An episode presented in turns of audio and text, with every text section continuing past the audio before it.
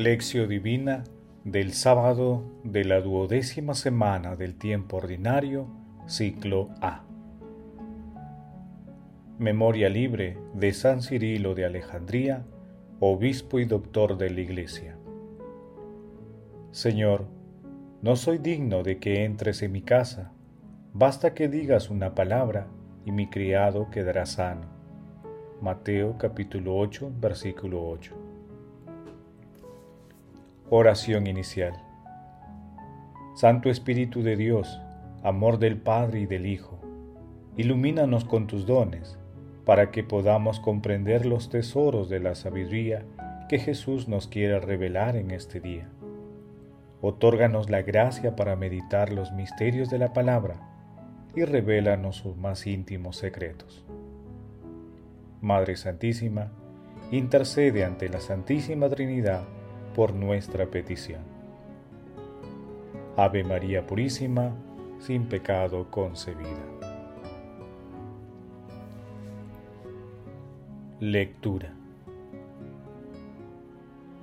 Lectura del Santo Evangelio según San Mateo capítulo 8 versículos del 5 al 17.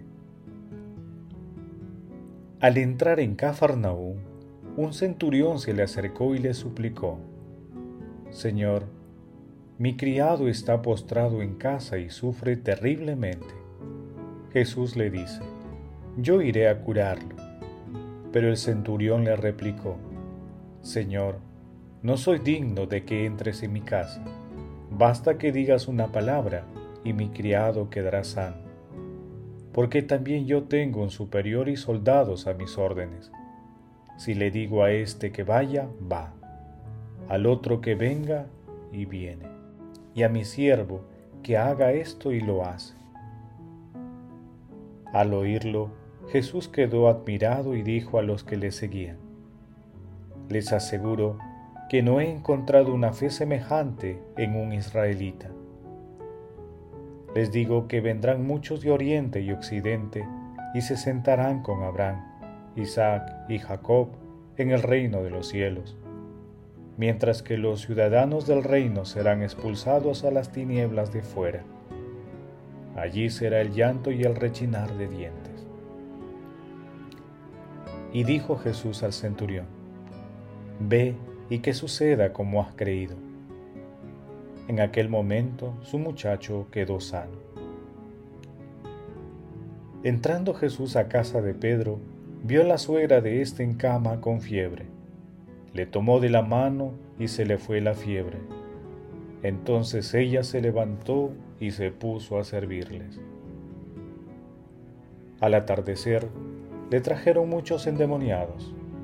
Él con una palabra expulsaba a los demonios y todos los enfermos sanaba.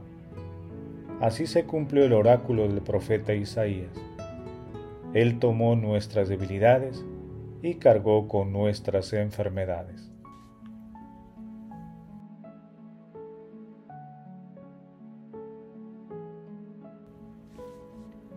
Hoy celebramos a San Cirilo de Alejandría, obispo y doctor de la Iglesia, que elegido para ocupar la sede de Alejandría en Egipto, trabajó con empeño para mantener íntegra la fe católica, y en el concilio de Éfeso defendió los dogmas de la unidad de persona en Cristo y la divina maternidad de la Virgen María.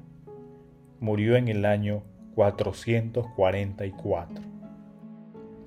El pasaje evangélico de hoy se ubica inmediatamente después del texto que meditamos ayer sobre la curación del leproso. El texto de hoy narra dos sanaciones, exorcismos y otras curaciones. En primer lugar, sana al muchacho de un centurión.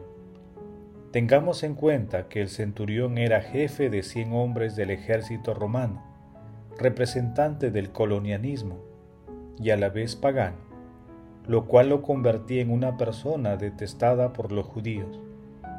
Pero por su fe entra en la nueva comunidad y se convierte en una persona ejemplar. Las palabras del centurión se han convertido en una de las más hermosas oraciones litúrgicas con que nos preparamos para comulgar. Señor, no soy digno de que entres en mi casa, pero una palabra tuya bastará para sanarme. En segundo término, Jesús sana a la suegra de Pedro. Ella, una vez sana, se puso a servirles, tal como lo expresa el versículo 15. Esto es un indicativo de que la sanación capacita para el servicio. Finalmente, en tercer lugar, expulsa demonios y sana a todos los enfermos que se le acercaban. De esta manera, las personas con la sanación no solo quedan listas para el servicio, sino también recuperan la dignidad de hijos de Dios.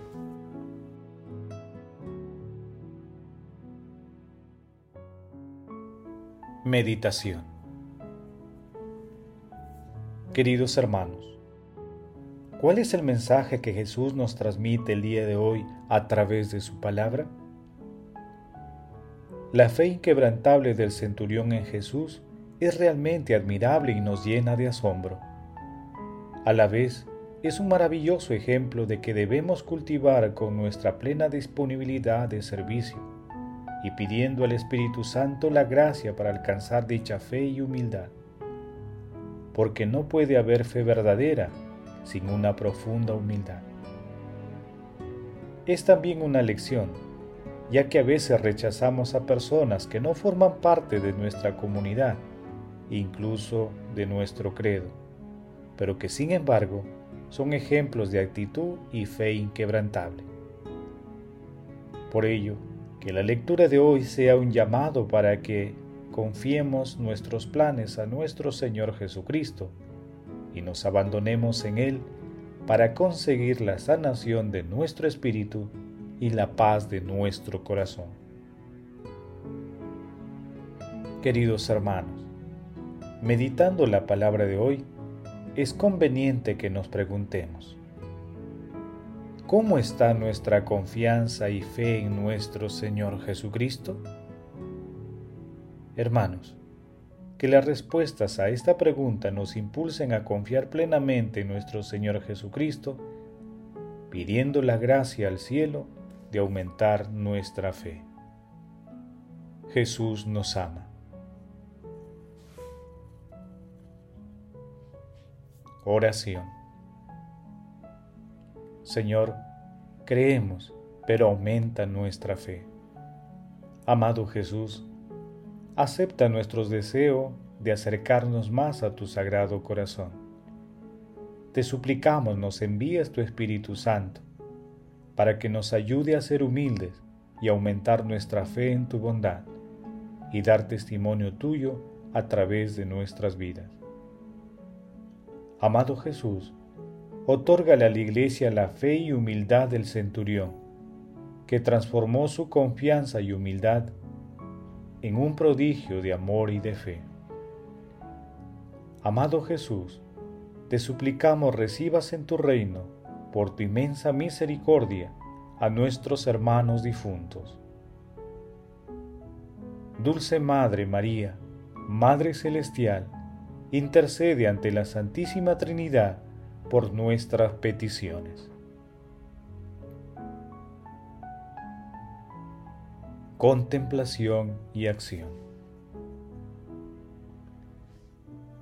Contemplemos a nuestro Señor Jesucristo con una homilía de San Jerónimo. La suegra de Simón estaba acostada con fiebre. Ojalá venga y entre el Señor en nuestra casa y con un mandato suyo cure las fiebres de nuestros pecados. Porque todos nosotros tenemos fiebre. Tengo fiebre, por ejemplo, cuando me dejo llevar por la ira. Existen tantas fiebres como vicios.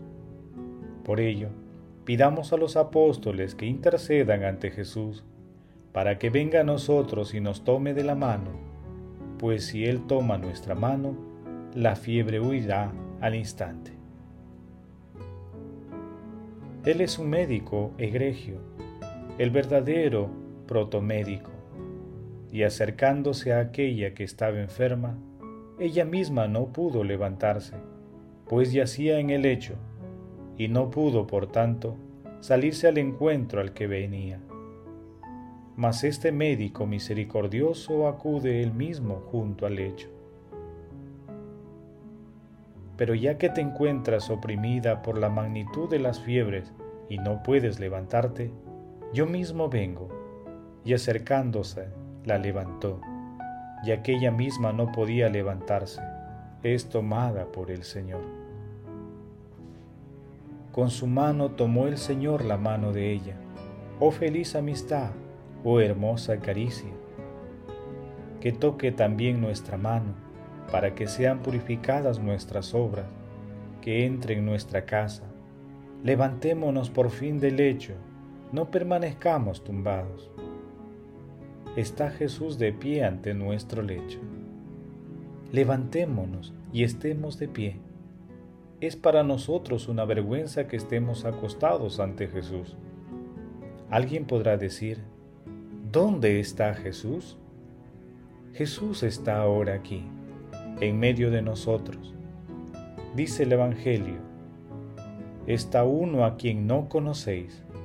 El reino de Dios está entre ustedes. Creamos y veamos que Jesús está presente. Si no podemos tocar su mano, postrémonos a sus pies. Si no podemos llegar a su cabeza, al menos lavemos sus pies con nuestras lágrimas. Nuestra penitencia es un ungüento del Salvador. Sirvamos también nosotros a Jesús. Él acoge con gusto nuestro servicio. Queridos hermanos, pidamos diariamente la intervención del Espíritu Santo para que nos conceda la gracia de incrementar nuestra fe. Acompañemos estas peticiones con la oración frecuente y la meditación diaria de la palabra, con el fin de conocer más a nuestro Señor Jesucristo. Asimismo, que la Santa Eucaristía, en las condiciones actuales, sea nuestro aliento del alma. Glorifiquemos a Dios con nuestras vidas. Oración final. Gracias Señor Jesús por tu palabra de vida eterna. Que el Espíritu Santo nos ilumine para que tu palabra penetre lo más profundo de nuestras almas y se convierta en acción. Dios glorioso, escucha nuestra oración. Bendito seas por los siglos de los siglos.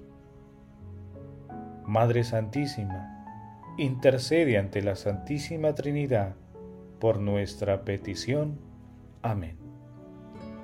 Y la bendición de Dios Todopoderoso, Padre, Hijo y Espíritu Santo descienda sobre ustedes y los acompañe siempre.